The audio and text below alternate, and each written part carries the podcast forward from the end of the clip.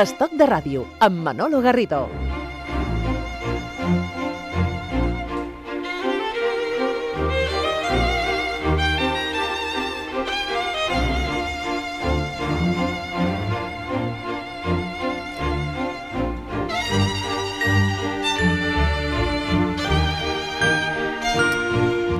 D'un programa de ràdio, vostès no veuen els eh, prolegòmenos, eh? Quan, abans de començar, quan eh, Aníbal López està ja tot preparat allà, diu, todos preparados, eh?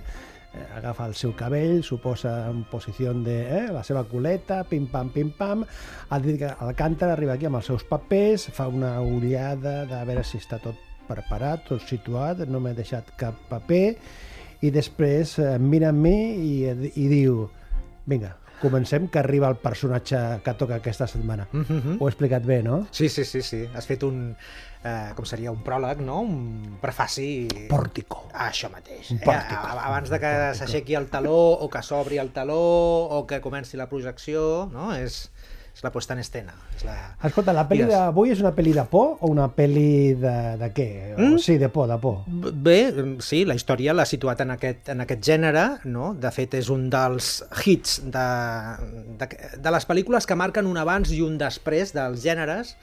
Eh, a, a, a priori no era una pel·lícula que volien encasellar-la, eh, em refereixo a l'equip tècnic, al productor, al director de la pel·lícula, no? perquè la història ens, ens va portant per, eh, per, mm, per eh, situacions o per, eh, o, o per estils que van basculant. És a dir, sí que és cap a terror, però també és introspecció personal, també és la descripció d'un personatge, de tot el que li passa interiorment a aquest personatge, no? durant un procés d'embaràs. S'han fet molta, moltes... Eh, Interpretacions. Sí, interpretacions, moltes a, anàlisi d'aquesta d'aquesta pel·lícula, fins i tot eh, entrant al cervell de, de la protagonista, no? perquè està passant aquest procés d'embaràs i, i tot el que és a dir, i, i, i tots els canvis físics que, que, que pateix una persona, una dona embarassada, com es reflecteix en la seva psicologia i en la seva percepció de l'entorn, que fins i tot pot arribar a la paranoia o, o, o a confondre el que és la realitat amb la, amb la imaginació. Però sí, el temps ha situat aquest film com un dels més importants del gènere de terror. També toca, i crec que des de- des d'aquesta de, secció, reivindicar el gènere, eh, perquè a vegades les pel·lícules no són només drames i comèdies, i el gènere té els seus seguidors i el seu interès, i perquè ens situa eh, en una època molt concreta que, que vulguis o no vulguis, es veu reflectida a la pel·lícula i que cada vegada que veiem aquesta pel·lícula ens remet a, una, a uns Estats Units eh, que estaven canviant i que anaven cap a una dècada, la dels 70, que seria totalment de consolidació i de la recuperació d'un cinema a Hollywood que gairebé s'estava perdent. Escolta, abans de, de dir el títol, Sí. li posem música o no? Sí, perquè si li posem música Sí? jo crec que ja el 90% d'encert del títol de la pel·lícula el tenim. Uy, qué miedo.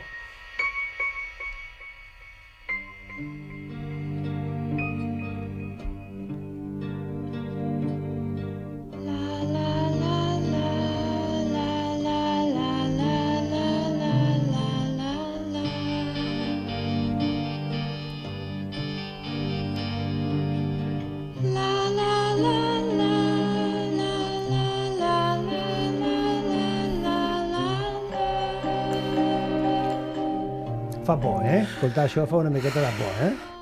Fa por i no sé si por, a mi em dona tristesa, no sé com dir... Clar, és, és una cançó de bressol. El que passa- claríssimament. Sí, sí, sí, és cert. Però, que Però- que, clar, està amb el Però aquesta que està. veu tan... Bueno, només dient la, la de Mia Farrow, perquè és la, és la veu de la, de la protagonista de, diguem el títol, Vinga, La llavor del diable, La semilla del diablo, atiza. Rosemary's Baby, que ara analitzarem també el títol, perquè, clar, sempre estem amb, amb les del Diablo, la traduccions. Semilla del Diablo és un, és un gran títol, no, no, no, no vulguis canviar aquí Home. ara, hombre. Home, però trenca totalment el contingut de la pel·lícula. Si tu vas a veure una pel·lícula que es diu La llavor del diable, què esperes? No és sonrises i No, làgrimes. home, pot ser una, però potser una interpretació de, de l'agricultura, jo, jo, que, jo que Sí, sé, sí, sí, mil, sí, sí. mil coses, mil Sí, coses. sí, només Mil- dir- només dir-te que només a, a l'estat espanyol es va posar eh, el títol a així, La semilla del diablo. En lloc del món, la paraula diablo apareixia a la traducció del títol. O sigui que d'entrada, eh, suspendido, aquí Suspendido va... el título. El títol Sí, suspendido. ara ja ha quedat un, ara ja ha quedat un referent, ha quedat un clàssic, tothom és la semilla del diablo, gairebé tothom ha vist la pel·lícula. Però llàstima perquè dona masses, masses dades de, del que transcorre en aquest, en aquest film. Demasiades pistes. el Demasiades pistes, sí. demasiades pistes. Eh? Ens agrada més això, el, el bebè de Rosmarí o el nen de Rosmarí. Bé, doncs amb aquesta música inicia- s'inicia la pel·lícula eh, amb, amb, amb, amb un traveling, podríem dir, aeri de, de la ciutat de Nova York. Eh? Nova York, eh, real en filmació, 1967, a la pel·lícula, no em preguntis el per què, perquè no ho sé, és eh, del 65 al 66 i amb referències reals d'aquella època, eh? perquè hi ha la visita de, del papa eh, Pau VI a Nova York i es veu a la televisió, hi ha referències també d'anuncis que es passaven en aquella època, O sigui, està contextualitzada un parell d'anys abans, sí, aproximadament, eh? perquè el rodatge va començar a l'agost del 67, amb una calor, uf, Nova York en, aquella, en, aquestes, en aquestes estacions, eh? Calor per, mal- per cal- no anar-hi, calor maldito. Calor maldito, el propio diablo enciende les brases. I, i bé, doncs comença amb, aquesta, amb aquest traveling aeri, fins que es para en un dels edificis emblemàtics de, de Nova York, que és on transcorre mm, el 80% de, de, de la pel·lícula, que és l'edifici Dakota. Hombre, Eh? Ara em diràs, bueno, perquè sobretot es va donar a conèixer internacionalment? per què? Perquè van matar una persona molt important a la porta de casa Ah, seva. vale, vale, Però la van vale, matar, la vale. van assassinar. Ah. Doncs era al desembre de 1980 i... El 8 de desembre. El 8 de desembre de 1980 i una llegenda, una llegenda dels grans compositors eh, del segle XX, que és eh, John Lennon, i que vivia a l'edifici Dakota amb Yoko Ono, un edifici que no és Maldito? fàcil... Maldito? Maldito, mm, sempre hi ha... ¿Agafarías un apartamento allá ara? Jo no. Bueno, jo sí, jo sí que l'agafaria. El que passa que no em deixarien. Mira, no han deixat ni a Melanie Griffith, ni a Antonio Banderas, ni a Madonna, Perquè la comunitat... perquè la comunitat de veïns és determina- molt estricta i, i posa unes clàusules, doncs imagina't. Bé, igual sí, eh? perquè com no em coneixen... Si portes una bona maleta plena de dòlars, cap a dins. Mucho miedo. Vinga, Manolo, continua. Eh, Hombre, estem fent una Sí, no, no, contextualització no, no, no, del, tema, perquè, la, perquè tothom es situï a l'edifici Dakota. Aniria vostè de, de lloguer? A veure, a veure. A A veure. que està super sol·licitat. Lauren Bacall sí que va viure a l'edifici Dakota. Doncs bé, allà davant va ser quan aquest assassinat de, de, de, de John Lennon És a dir, que la tria de, de l'espai per la pel·li tu creus que va ser casual o, o, o va ser buscada? O, No, o no, no, no, va ser- Aquest edifici ja... Va ser buscada, o sigui, clar, a veure, la novel·la d'Ira Levin, parlem, eh? Està basat en un bestseller, la, la llavor del diable. Ira Levin. Ira Levin va fer després eh, Els nens del Brasil, la pel·lícula aquella, bueno, que es va fer una adaptació també amb Gregory Peck, Laurence Olivier, tre- tremenda també la pel·lícula. Eh, doncs bé, era importantíssim l'edifici eh, dins de la novel·la, perquè era l'espai on transcorria tota aquesta acció d'aquest matrimoni que arriba a una casa, que ella es queda embarassada, que hi ha uns veïns mm, molt estranys que agafen ràpidament confiança, de tot el que s'explica d'aquest edifici, i Richard Silbert, que és el és de curador, eh, de, de producció de, de decorats, eh, tenia al cap aquest, aquest edifici. I quan Roman Polanski van fer voltes per Nova York buscant, buscant localitzacions, li va dir ha de ser aquest, perquè tal com diu la novel·la, eh, gairebé eh, és que ja estava construït, perquè Dakota, l'edifici Dakota eh, es va construir a finals del segle XIX aproximadament. Que la pel·lícula no es diu Dakota, que es diu Bramford, també el canvien nom, però clar, era molt identificatiu, sobretot pels, pels novaiorquesos, de veure la pel·lícula i és l'edifici Dakota, fins i tot l'interior, perquè l'opressió, la claustrofòbia, tota aquesta sensació que havia de transmetre la pel·lícula i que nosaltres la vivim a través del personatge principal de, de Mia Farrow, de Rosemary, era el lloc per excel·lència. Si et sembla, ja entrem en, en sentir extractes de la pel·lícula, precisament parlant de l'edifici Bramford, eh, hi ha una seqüència inicial, després de que el matrimoni ha passat per allà, li han ensenyat, ella està enamorada d'aquell espai, el marit no ho veu gaire clar, però ell al final el convenç, no? ja ho pagarem si és més car el lloguer i tal, però bueno, també podràs anar, estaràs més cèntric a Nova York per anar a la feina, eh, queden per sopar amb un amic, gairebé és l'únic amic que ens dona aquesta sensació a la pel·lícula, de Mia Farrow, un senyor gran, Hatch, que els convida a sopar, però aquest home té una perspectiva molt diferent d'aquesta il·lusió i d'aquesta fantasia, d'aquest començar no? d'una parella enamorada i jove que vol començar de nou en un, en un apartament i els hi explica certes referències i certes coses que es diuen d'aquest edifici. Uy, uy, uy. ¿Sabéis que el edificio Branford tuvo bastante mala fama a finales del siglo pasado? ¿Por qué? Es donde las hermanas Strange llevaron a cabo sus experimentos dietéticos y donde Kit Kennedy celebraba sus reuniones. Adrián Marcato también vivió allí, y Bill Ames. ¿Quién era Adrián Marcato? Las hermanas Strange eran dos auténticas damas victorianas que cocinaron y se comieron varios niños, incluyendo una sobrina. Edificante. Y Adrián Marcato practicaba la brujería. Causó un gran revuelo en los años 90 al anunciar que conjuraría al mismísimo diablo. Al parecer la gente le creyó y de poco le matan de una paliza en el vestíbulo del Branford. Me parece que exageras. Después vino el asunto de Kit Kennedy. Y allá por los años 20 el Branford quedó medio vacío. Sabía lo de Kit Kennedy, pero no que Adrian Marcato vivió allí. ¿Y esas hermanas? Tras la Segunda Guerra Mundial se llenó otra vez. Mm, ¿Cómo me gusta? ¿El Branford? El cordero. Ah, Lo llamaban el siniestro Branford. Pero, Hatch, en todos los edificios de apartamentos ocurren cosas. Ese tiene el récord de acontecimientos desagradables. En el 59 encontraron en el sótano el cadáver de un niño envuelto en papel de periódico. mm, ¿Le abres a uno el apetito, Hatch? Bebe más vino. Però escolta, eh, un moment. O sigui, T'estan explicant totes aquestes històries? Mentre sopes. No, i a més a més, eh, amb mm, nens de protagonistes, i te'n vas allà? Eh, jo no. Jo no. O sigui que tu, Dakota, ni, ni por asomo. Per fer-me una foto allà a la Sí, no? i corriendo, Bé, el que fa corriendo. tothom, perquè quan passes per allà davant hi ha un munt de vámonos turistes. deprisa, deprisa. Jo sí, jo passaria una nit allà. Tu eres valiente, yo soy débil. I tant. Jo soy és débil i cobarde. A veure, és que allò és un luxe, estàs al costat, és cantonada 72, carrer 72, eh, Central Park. És que és meravellós, és meravellós. Bueno, Sí, sí, o o, si, no, si no ja t'acompanyaré jo, cap Vale, problema. vale, Manolo. no, tu eres un valiente. Doncs bé, el Hatch, a l'amic, els hi està explicant bueno, que sapigueu que en aquest edifici passen aquestes coses. Val, d'acord, el matrimoni està superil·lusionat i al final lloguen aquest apartament, el remodelen, l'estan canviant, que si objectes per aquí, perquè allà hi vivia una senyora també gran que vivia sola i clar, quan entren en aquell apartament veuen que hi ha una porta tancada que ha posat com uns prestatges, saps? És, és una porta que comunica amb els pisos, amb el, amb, amb el veí del costat, comencen a sentir veus i són els veïns del costat, però encara no es coneixen, fins que es coneixen.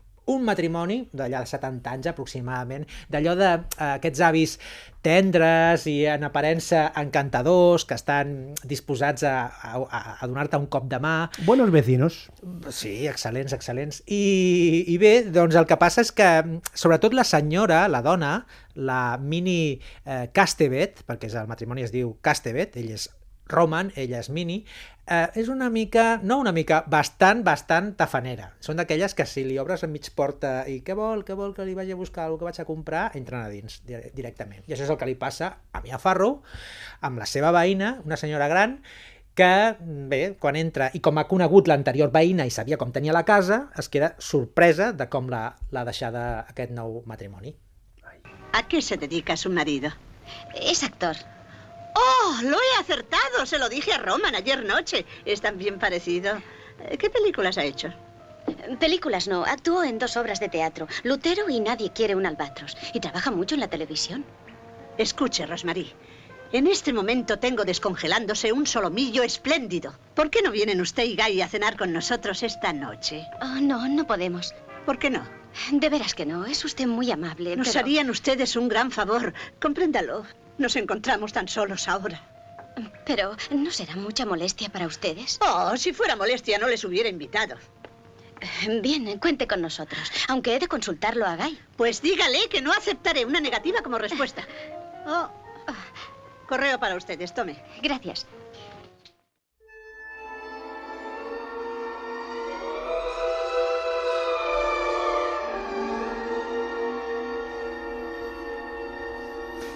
Bé, eh, doncs tenim un matrimoni jove, un matrimoni que té la idea de tenir fills, de tenir tres com a mínim, i l'aparició d'aquesta d'aquest- d'aquesta parella del veïnat i sobretot la connexió que tenen amb el marit, perquè el marit és allò, desapareix de l'apartament, se'n va a veure els veïns, eh, hi trobem alguna cosa rara. De fet, hi ha una conversa entre Rosemary i, i Minnie, la dona, la Minnie Castevet, que es veu en, en segon o gairebé tercer pla el, els dos homes parlant i no sabem ben bé què estan parlant. I tot això té una conseqüència a mesura que va passant la pel·lícula perquè tu vas recordant que hi han coses fora de camp que Polanski, Roman Polanski és el director de, de la pel·lícula, que és molt intel·ligent, ens està, eh, primer, en primer pla, aquella conversa entre dones, no?, de que fas pel sopar, que no sé què, que no sé quantos, però al fons hi ha els dos homes i estan parlant i tu ja tot això incrementa més la sensació d'inquietud, del que alguna cosa està passant.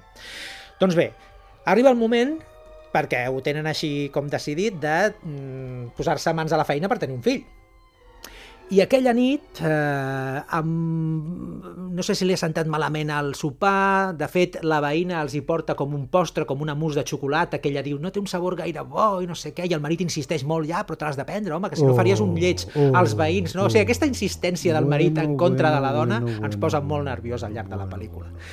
Doncs ella s'ho pren, i després entra en un somni, però no sabem si és, si és cert o no cert aquest somni o quina part del somni, un somni que dura gairebé 5 minuts, ple de referències a Miguel Ángel, i es veu com la capella Sixtina, es veu ella que està en un, com un, en un iot, no?, al mar, i ella quan es desperta, bé, és allò de, ai, que, quin descans i tal, però la conversa que té amb el marit ja ens dona alguna pista, alguna pista de que allò no ha estat ben bé un somni, o sí, o ens, o ens estan enganyant. Mm.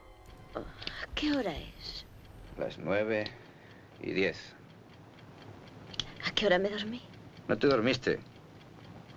Te desmayaste. Eh, en adelante será mejor que no tomes cócteles. No te sientan bien, ¿eh?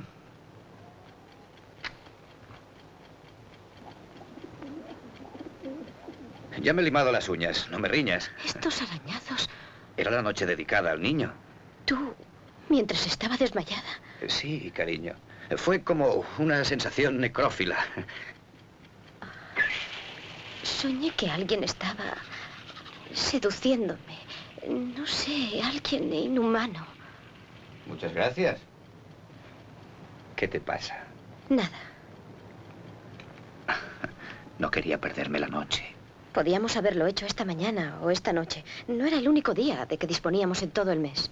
Bueno, yo también había bebido un poco, ya sabes.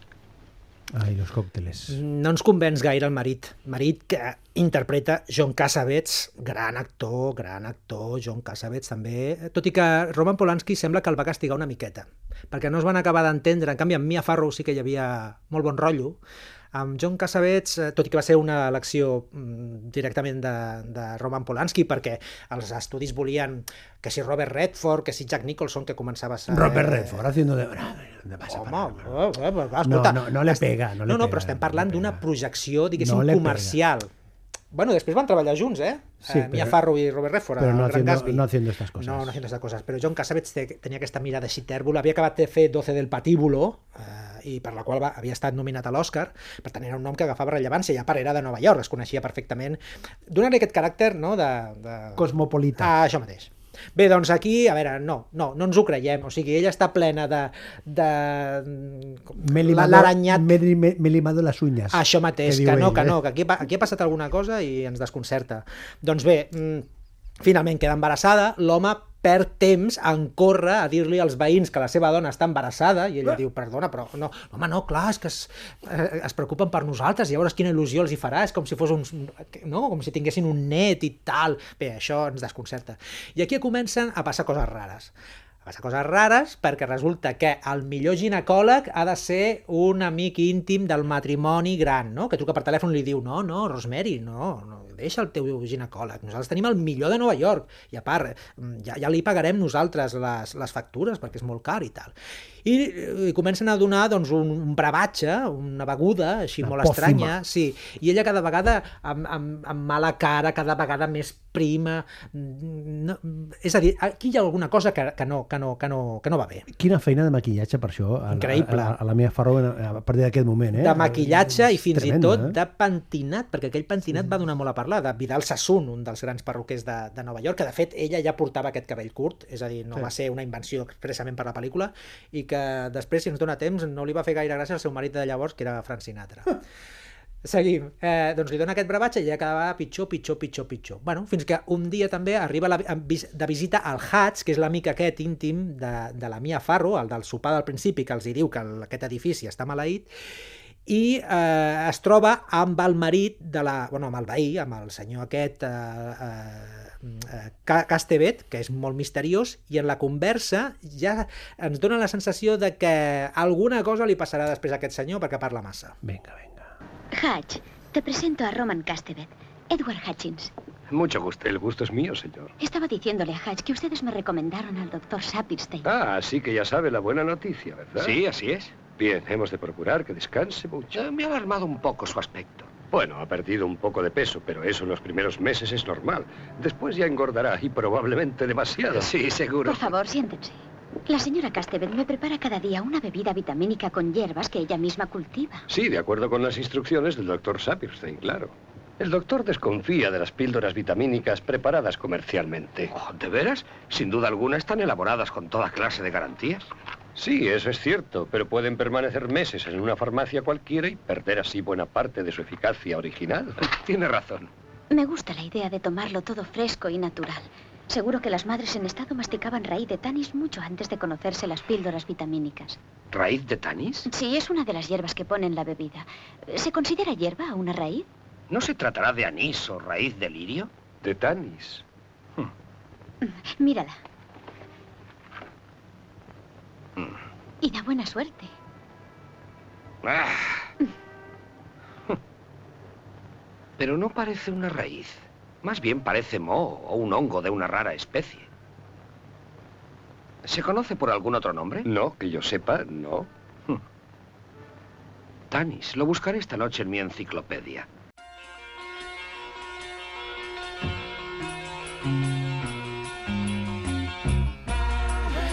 I sí, ho consulta, però l'endemà, quan ella truca per telèfon per saber el què...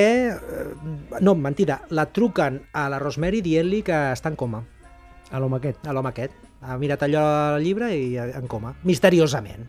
Bueno, la pel·lícula, ja ho sabem, està en aquesta suposició de ritus satànics, de, de, del dimoni, de si el fill és el està concebut pel dimoni, no està concebut pel dimoni.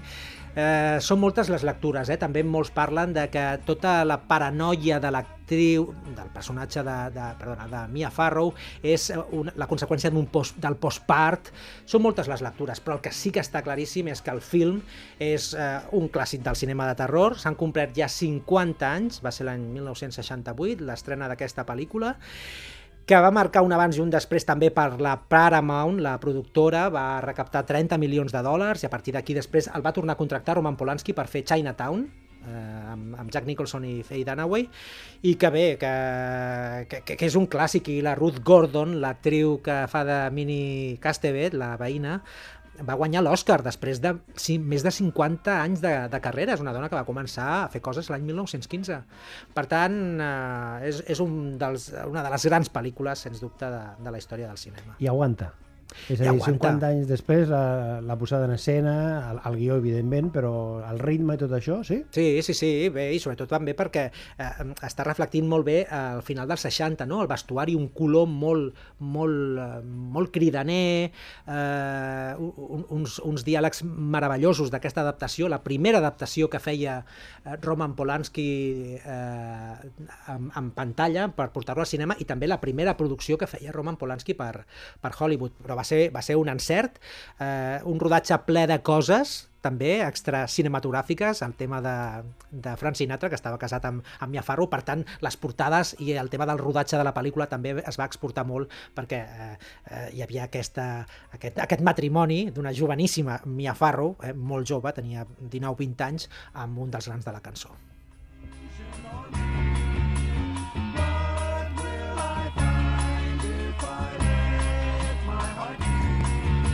A mi em sembla La semilla del diablo un gran títol, eh? Què quieres que te diga? Continues eh? dient-ho, no? Hombre, No, no, no, no, Aníbal és- López eh, diu que no. És, és, és gran, és gran, a mi no no. m'acaba de convèncer, és, és, és, és gran, és gran, és gran el títol, eh? però m'agrada més Rosemary's Baby. Sí? Sí, sí, sí. I no sé si això del Diable té que veure després amb Sharon Tate, saps? Te'n recordes? Home, Dona al- de al final- Roman Polanski l'any següent, l'any 69, que va aparèixer assassinada amb tres, tres persones més en el seu, en el seu apartament de Los Angeles. Això és una altra pel·lícula. És una altra història, sí.